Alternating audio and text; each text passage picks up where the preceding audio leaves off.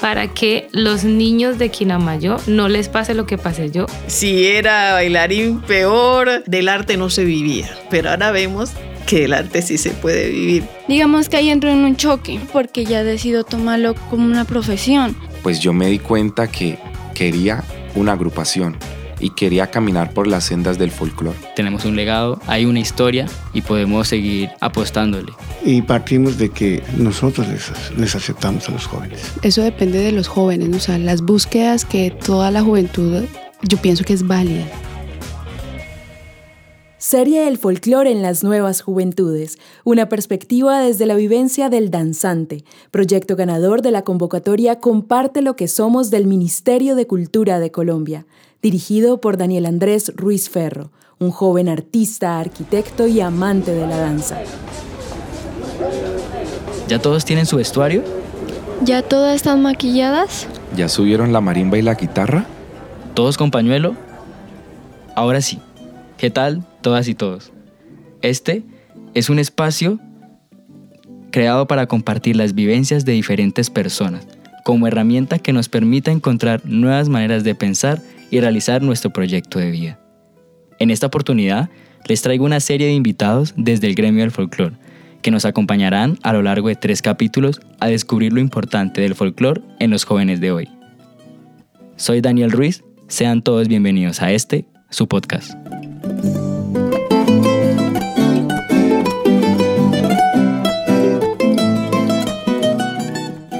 Invitados.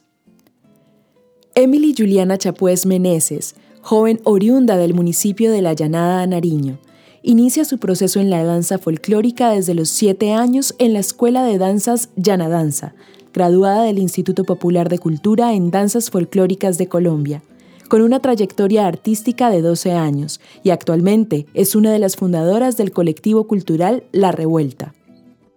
Maestro Juan Sebastián Tapiero Garcés, oriundo de la ciudad de Santiago de Cali, intérprete de danza folclórica durante 20 años, gestor cultural, coreógrafo y profesional en artes escénicas, ganador de múltiples convocatorias públicas y privadas a nivel regional y nacional, director de la compañía artística Cañaflecha, donde se han destacado por sus propuestas coreográficas innovadoras y tradicionales, Además, se ha desempeñado como docente, tallerista y jurado en distintos concursos del folclore colombiano. Actualmente se desempeña como cultor en el programa de formación Cultores de la Secretaría de Cultura de Santiago de Cali.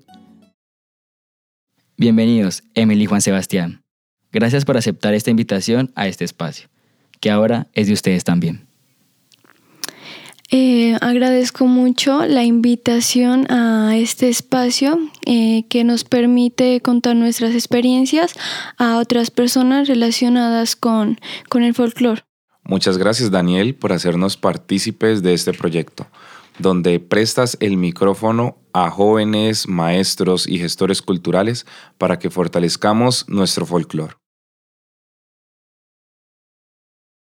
Bueno, en el anterior capítulo tuvimos dos invitadas excepcionales con las que pudimos dialogar sobre la importancia del folclore en las nuevas juventudes. En este segundo capítulo nos acompañan dos nuevos invitados para dialogar en esta oportunidad sobre el folclore como emprendimiento y estilo de vida. Dicho esto, comencemos. Como artista que soy, llevo más de siete años siendo parte del gremio del folclore de una manera un tanto lejana pues además de ser artista, soy arquitecto y ejerzo mi profesión también. Pero a diferencia de mi caso, existen personas dentro del gremio del folclore que han sido partícipes de él durante toda su vida y han desarrollado proyectos económicos y de formación que les ha permitido trazar un estilo de vida alternativo de lo que conocemos. Pues es que el folclore no es solo pertenecer en un grupo de baile o, aprendernos una coreografía involucra un conjunto de saberes, formaciones y actividades que se desarrolla a partir de, un proceso cultural o propio de manera individual o colectiva.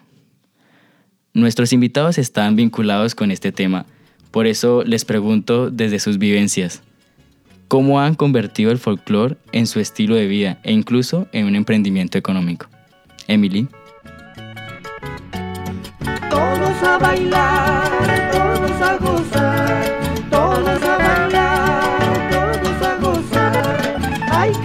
Alegres para disfrutar. Hay que ser alegres para disfrutar. Mi nombre es Emily Chapuez. Eh, bueno, en cuanto a mi experiencia con la danza folclórica, eh, mi, eh, mi, camino inicia por medio de un legado familiar. Bueno, desde mi niñez, eh, digamos que dentro de mi familia se realizaban eh, algunos unos espacios que iban en relación a, la danza. Eh, bueno, ellas, digamos que en mi casa el hecho de bailar era como que se daba de manera natural. Desde que era uno niño, digamos que bebé, empezaban como a enseñarle cómo se baila en el territorio, ¿sí? Era como que para la familia el no poder bailar, como todos, era como sinónimo de desprestigio. Era como que, ah, no, pues usted eh, es como tieso y, esas, esas expresiones uno se las iba encontrando con, en relación con mis demás familiares digamos que ellas eran partícipes de, de, dos espacios. El primero era como en carnavales, ellas organizaban las comparsas ellas siempre trataban como que de, buscar la manera de siempre estar participando anualmente en los carnavales. Ellas me comentan que ellas dan, dan inicio a todo este proceso eh, por medio de mi, de mi abuelo, él era músico y él era el que las impulsaba como, ah, tienen que bailar de esa manera y esta es la música que se baila. Entonces él fue el que las impulsaba y ya iba haciendo como el llamado a los demás familiares.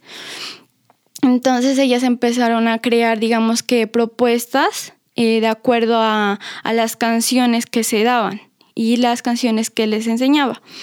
Eh, también había otro espacio que se llaman los taitapuros. El sentido del taitapuro es, sí, es cubrirse, es como disfrazarse como de espantos el 31 de octubre. Entonces como que era más relevante, no era como el tema de Halloween y eso, sino el tema de, del Día de, los, de las Ánimas. Entonces dicen que pasaba el desfile. Este espacio era como amenizado por, por, por música alegre, le llaman allá la música campesina o también conocido como música de cuerdas. Entonces, digamos que ahí me voy formando, me voy formando cómo baila eh, la gente en el municipio de La Llanada y entonces ya como que miran que, tengo esa aptitud y mi mami eh, me, me, lleva como a encaminarme hacia la formación, pero ya dentro de una escuela de, de danza. Allá hay un espacio que, que permite, digamos, que aprender y abarcar otros ritmos. Entonces llegaban otros tutores, en su mayoría eran provenientes de la ciudad de Pasto. Entonces, como que también dependía de una administración municipal y se sabe que, que eso tiene cambios, entonces como que a veces se recortaban los procesos. Esto a mí me permitió abarcar eh, otros, otros espacios, eh, digamos que a nivel departamental y a nivel nacional, en el cual digamos que era el hecho de compartir con otras personas de otras culturas y eso era como el gusto, ¿no? Del poder viajar a otro territorio y el aprender de, de todos estos espacios. He seguido de ello, yo ya empiezo a, digamos, a proyectarme y decidir que eso iba a ser mi, vida, o sea, que en eso se iba a, digamos, a, enfocar todo mi, mi, planteamiento de, de, cómo yo iba a ser en un futuro y todo esto.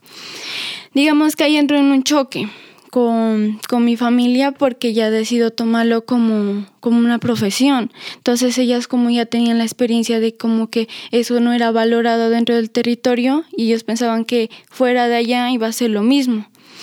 En medio, digamos que de los festivales me encuentro en que hay un espacio en la ciudad de Cali que, te forma en danzas folclóricas colombianas. Entonces eh, yo empiezo como a indagar de qué se trata, entonces como que, me interesa porque miro que, tiene todo lo que en algún, de alguna manera yo estaba buscando. Entonces yo le, ya le dije a mi mamá, le dije voy a hacer esto y, y te voy a viajar a Cali. Entonces el hecho de viajar desde allá es como que uno lo mira tan inalcanzable que a veces como que uno quiere desfallecer. Eh, por otro lado ya, cuando tomo la decisión, eh, a mí me, mi familia me da la espalda. Entonces es como que el choque desde, desde como que yo, ellos me entregaron esto, pero de alguna manera no, no sentía el apoyo. Entonces, de alguna manera, digamos que fui una rebelde con causa y dije, no, yo, yo debo viajar. Entonces, para ello yo tengo que hacer un esfuerzo que pues está relacionado con la parte económica y debo buscar como em, recursos desde otros espacios, nada que ver con, con, la danza folclórica, sino que eran otro, otro tipo de trabajos. Ya cuando tengo el dinero, ya, ya puedo ingresar al, al instituto. Entonces ahí ya, ya pude tener como más vínculos con otras personas, los cuales, digamos, me llevaron como a sostenerme en la ciudad. Eh, yo ahora puedo concluir algo y es que, digamos que dentro de mi territorio no, no se tiene la misma noción y no hay tantas posibilidades como se encuentran aquí en la, en la ciudad de Cali. Entonces eso me permitió, digamos, que mi familia también pudiese ver de que si uno puede como eh, tener un emprendimiento por medio de la danza folclórica. Perfecto, Emi. Y cómo, cuéntanos, tú nos hablas de que eh, al venirte de tu ciudad de origen, eh, llegas a Cali como con un recibimiento eh, caluroso hacia tus ideas, ¿sí? hacia tu proyecto de decir, ok, el folclore ahora será para mí eh, mi profesión, quiero emprender, quiero trabajar de esto, vivir de esto, y aún así te toca como que al tiempo tener un sustento económico. Yo quisiera saber es en este proceso de tú ya empezar a estudiar, estando digamos en esta ciudad con estas oportunidades, ¿cómo terminas vinculándote y como eh, empezar a ser esta, esta gestora de proyectos y decir, ok, eh, estoy en el camino en que debo estar, me estoy ya casi que graduando y, y cómo empiezo, cómo, cómo comienzo. Bueno, eh, como te comentaba, eh, fui creando los, los vínculos.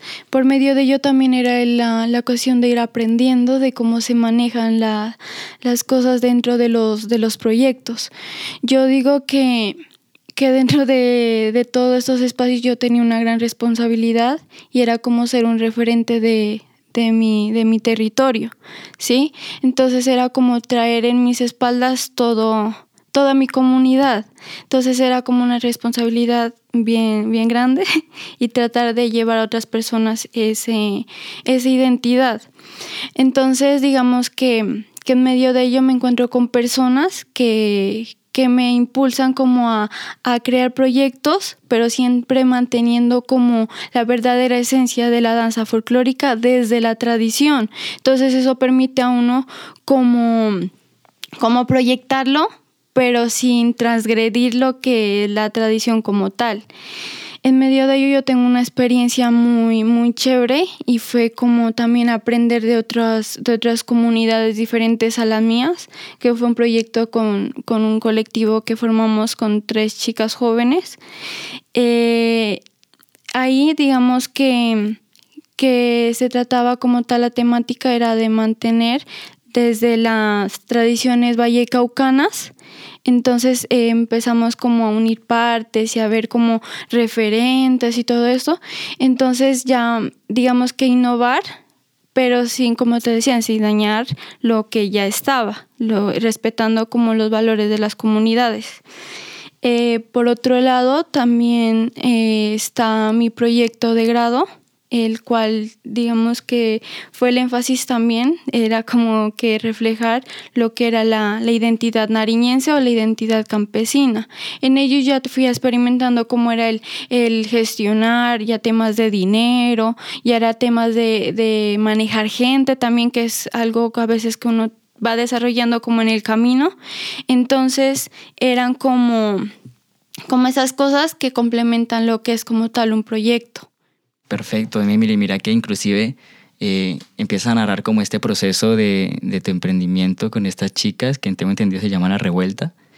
Eh, y me surge el tema como que explicar cómo fue que permitiste, digamos, en el campo económico, eh, dónde fuiste que aspiraste o tengo entendido que fue a través de un proceso de convocatorias, de, de participar en una especie de estímulos que da el gobierno, digamos que de manera eh, corta, ¿qué fue esa experiencia y, a qué le apuntaron ustedes como la revuelta? Bueno, entonces en cuanto a los proyectos, eh, uno a veces no, no tiene como el conocimiento de que existen unas convocatorias que las ofrece el gobierno, las cuales digamos que permiten eh, tener un apoyo económico. Creo que a veces uno se limita como a la creación es por, por ese motivo. A veces como la parte económica es la, es la que nos falta. Con la revuelta digamos que generamos un producto que estaba relacionado con el estímulo de creación. Esta propuesta digamos que empezó como, como un trabajo de mesa, empezar a recopilar información, eh, iba relacionado con, con la tradición de la cocina vallecaucana, entonces era como que conservar eso, pero innovarlo y adaptarlo a un suceso que, que nos había, eh, digamos, hecho generar muchas, mucha sensibilidad, como fue el paro nacional. Entonces era como que integrar eso y llevarlo a una puesta en escena. Perfecto, Emi. Es, increíble escuchar cada, cada, proceso y cada vivencia que, que nos traen nuestros invitados y, y, tu proceso que ha sido, digamos, eh, muy con, con, diferentes dificultades, pero que se ha sabido sobrellevar.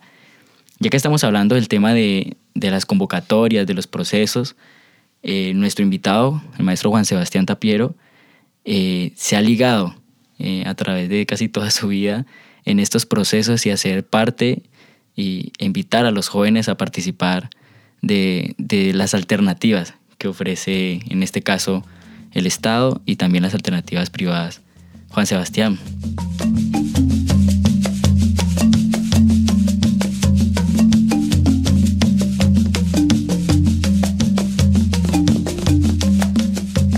Bueno, Juan Sebastián nace en el municipio de Santiago de Cali, en el seno de una familia afrodescendiente, donde su matrona era del departamento del Cauca y su patrono es del departamento del Chocó. Así es como desde muy pequeño estuve rodeado de la música de chirimía, de la música de los violines caucanos y claro, como no, eh, por influencia del ferrocarril y de puertos de Colombia, mucha música que nos entró por esos territorios a la capital del Pacífico colombiano. Así es como a la edad de los seis años, motivado por todo esto que te cuento, ingreso al grupo de danzas del Colegio León de Grave, en el cual estudié. Con mi maestro Luis Armando Lucumí comencé a indagar y a conocer este hermoso mundo del folclore, a la edad de los seis años, junto a mis compañeritos y a mis compañeritas, comenzábamos a bailar la danza del Congo Grande, la polca, la contradanza y el cerecese. Así es como quería portarme bien, quería llegar a mi casa a hacer tareas, quería llegar a hacer aseo para que mis padres me dejaran el día sábado ir al grupo de danzas. Pertenecía a esta agrupación hasta onceavo grado, donde por el tema del ICFES, el tiempo y cumplir con la jornada académica del colegio, me tuve que retirar del colegio sin desligarme del mundo folclórico. Así es como en el año 2013, cuando ingreso a la Universidad San Buenaventura, lo primero que hago el día de inducción es ir a preguntar a Bienestar Institucional si tenían un grupo de danzas. Lo que me indica la persona es de que están en formación, ya que no hay un grupo establecido, habían como unos semilleros o unos espacios entre semana, pero no había un grupo representativo como lo tenía la Universidad del Valle o como lo tenía la Universidad Libre, que son estas grandes eh, agrupaciones que tienen más de, de 30, 40 años en la ciudad de Santiago de Cali. Así es como conozco a la maestra El Sillanet Bello, con quien hasta el 2015 caminamos en este camino del mundo folclórico. Resalto que en la etapa universitaria me especifiqué o me enfoqué más en el tema de investigación, ya que precisamente por un tema universitario y por participar en Ascuncultura, eh, había que realizar investigaciones o recopilar e indagar acerca de danzas que debíamos crear para participar en este concurso es así como me, me ligo más al territorio, a ir, a entrevistar, a conocer, a darme a la escucha, más que al bailar por bailar como lo venía haciendo en los últimos años de mi vida. Motivado por esto, por la investigación, en el año 2015 decido crear mi grupo. Decido eh, indagar más allá de lo que tal vez en la universidad se me había ofrecido. En el año del 2015, junto a unos jóvenes entre los 18 y los 22 años, en la época tenía 21 años, creamos la compañía artística Cañaflecha, teniendo un rumbo fijo, realizar danzas tradicionales. No nos queríamos desligar cuando nos reunimos en el barrio El Ingenio, aquel 15 de septiembre en el 2015, y dijimos, ¿qué vamos a hacer? Somos unos jóvenes y la gente va a pensar que nos estamos enloqueciendo. Lo primero que dijimos con los fundadores fue no nos desliguemos de la tradición y aquí es donde resalto y, y, aplaudo lo que nos comentaba la compañera Emily y es no podemos transgredir lo que las comunidades nos han ofrecido. Entonces comenzamos un camino nuevo, solos, sin una institución que nos apoyara, sin un respaldo universitario, sin un colegio que nos diera el transporte, nos diera unos refrigerios y teníamos que comenzar a gestionar, comenzar a gestionar el alquiler de un vestuario, comenzar a gestionar un transporte y hasta comenzar, a, comenzar a gestionar un refrigerio. Eh, motivados por esto, por esta nueva fase, eh, nos dedicamos tal vez a estudiar o a fortalecer esa formación que cada uno tenía. Teníamos profesionales en danza, pero también teníamos arquitectos, teníamos profesionales en mercadeo, eh, politólogos y en otras áreas. Eh, yo diría que es muy poco o las agrupaciones que son conformadas 100% por profesionales de danza. Tal vez lo podemos encontrar en el Instituto Popular de Cultura, pero la mayoría de agrupaciones en Santiago de Cali están constituidas por diversos eh, integrantes con distintas profesiones. Entonces es así como eh, cada uno comenzó a aportar su granito de arena desde su profesión. La de mercadeo nos comenzó a armar unos paquetes de brochure, ya comenzamos a saber qué era un dossier, eh, crear una hoja de vida institucional. La profesional en danza ya nos ayudaba a realizar unas planimetrías, eh, organizar toda la, documentación artística y coreográfica, por así decirlo, para documentar y sistematizar nuestros procesos, para luego llegar a los registros. Desde mi dirección entonces ya reposaba gestionar los recursos. Eh, agradezco a una compañera, Emilce, más o menos en el 2016, quien me comparte una convocatoria de estímulos. Entonces es bueno. ¿Cómo funcionan las convocatorias? ¿Qué es esto de las convocatorias? ¿Y cómo es esto de por un proyecto artístico y cultural yo puedo recibir un incentivo económico o puedo tener un reconocimiento? Para llegar a esto, lo primero que decidí fue formarme, comenzar a hacer cursos, diplomados, eh, cualquier taller que viera en internet acerca de gestión de proyectos, gerencia de proyectos, estructuración de proyectos. Es así como en este ámbito, digámoslo, extracurricular, he pasado por el Ministerio de Cultura, ESAP, distintas instituciones que me dieron las herramientas para poder formular bien un proyecto. En el año 2017 nos ganamos nuestra primera convocatoria con la gobernación del Valle del Cauca. Nos ganamos más o menos 6 millones de pesos, lo cual para nosotros fue una maravilla.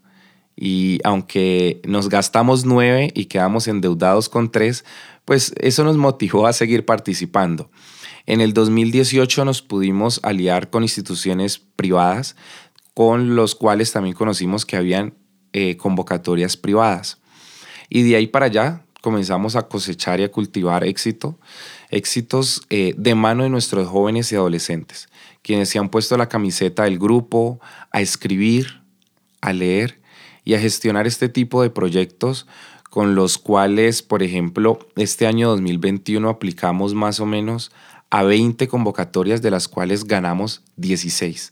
No las podemos ganar todas, pero vamos por encima del 50%, lo que nos indica de que algo estamos haciendo bien. Y es ver nuestra agrupación como una empresa.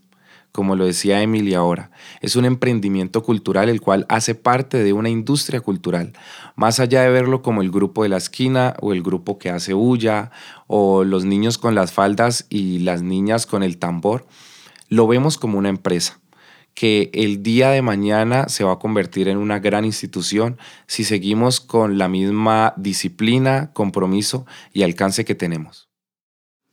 Espectacular cada, cada parte que nos comenta Sebastián, increíble.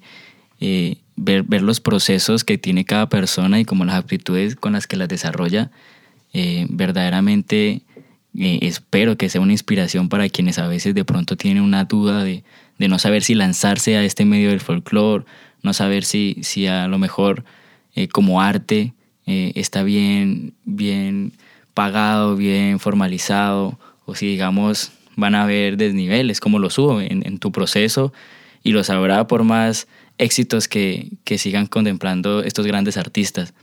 Sebastián, eh, para mí es un honor que nos comentes aquí. Eh, quisiera también, como para darle cierre a este tema, eh, cuando tú decides entrar al, al tema del folclore y tú decides emprender toda esta, esta propuesta, ¿cómo fue ese desarrollo de decir, yo quiero mi empresa hasta acá, voy a dejar de lado todas las aptitudes que llegaste a tener, digamos que estudiaste antes en una universidad, como nos comentabas, pero digamos que no, no fue tu fase última, sino que te decidiste a entrar a este mundo del folclore de manera puntual y con la compañía artística Cañaflecha has logrado diferentes eh, procesos y diferentes, inclusive procesos formativos con los jóvenes. Entonces la pregunta es, tú a futuro, ¿cómo te ves con todo este proceso? Y, y si cuando empezaste, cuando te decidiste, alguna vez llegaste a proyectarte de la manera en que estás hoy actualmente. Bueno, eh, para responderte y escuchándote, yo solamente pienso en la felicidad. Todos estamos llamados a hacer lo que nos hace feliz. Por más de que exactamente hice esta carrera profesional, pues no veía la hora de terminar las materias para llegar al grupo de danzas. Y es así como después de casi en, el séptimo, en el octavo semestre, pues yo me di cuenta que quería una agrupación y quería caminar por las sendas del folclore. Exactamente ese niño inocente que le pasaron miles de cosas no tenía la visión que tengo ahora. Pero eh, los valores del compromiso y la disciplina son los que me han llevado hasta el día de hoy.